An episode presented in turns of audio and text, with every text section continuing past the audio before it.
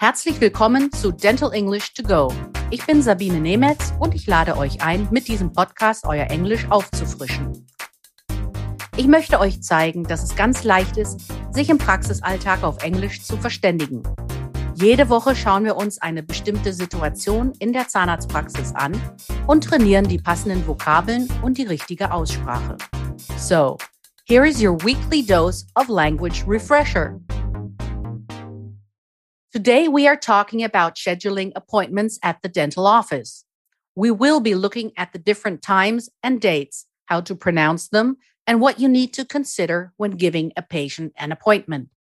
We'll have lots of fun. Let's go. Now, if we talk about times, there is something extremely essential to know. The way you talk about time differs between German and English language. In German, we say, for example, 13 Uhr, 15 Uhr, 20 Uhr when we talk about times in the afternoon and evening. In English, we differentiate between mornings and afternoons by using AM and PM. AM stands for ante meridiem, which is Latin for Vormittag. PM is used to mark times after 12 o'clock and stands for post meridiem, which is Latin for nachmittags. An example your appointment is at 2 p.m. Or you could also say, your professional tooth cleaning is at 10 a.m.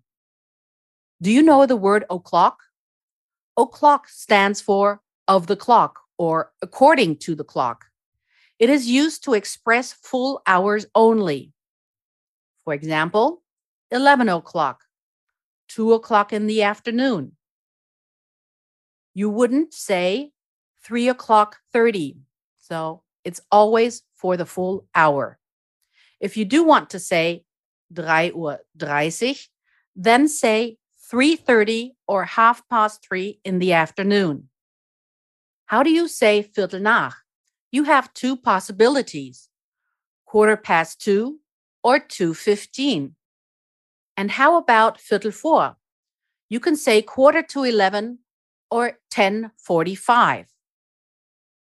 If you use the word sharp in connection with a time, like in 9 o'clock sharp, that means um Punkt 9 Uhr. Noon is 12 o'clock in the daytime, whereas 12 o'clock at night is midnight. Let's have a look at the days of the week. I'll take you through them so you can hear the pronunciation. Montag, Monday. Dienstag, Tuesday. Mittwoch, Wednesday. Donnerstag, Thursday. Freitag, Friday. Samstag, Saturday. Sonntag, Sunday. How can you express an appointment for your patient? You can say, You have an appointment for your checkup on Friday, 23rd of July at quarter to two in the afternoon. Or another example, you have an appointment for your root canal filling on Monday, the 7th of January at 9:30 in the morning. Here is your overview of the vocabulary of this week's lesson. Appointment, Termin, Time, Zeit, in the morning, am Vormittag oder am Morgen, in the afternoon, am Nachmittag, in the evening, abends, noon, mittags, o'clock, Uhr, at 9 o'clock sharp, um Punkt 9 Uhr, date, datum. Take care here. Date also translates to Verabredung oder Rendezvous. To book an appointment, einen Termin vereinbaren. Das war unsere Lektion für diese Woche. In der nächsten Woche beschäftigen wir uns mit At the Telephone. Wenn ihr noch mehr Dentalenglisch trainieren wollt, empfehle ich euch mein Buch Dental English. erschienen im Quintessenz Verlag oder auch die Monatszeitschrift Teamjournal. Hier findet ihr in jeder Ausgabe eine Übung. Vielen Dank fürs Zuhören. Wenn es euch gefallen hat, dann abonniert diesen Podcast. Es gibt jeden Montag eine neue Folge. Überall, wo es Podcasts gibt.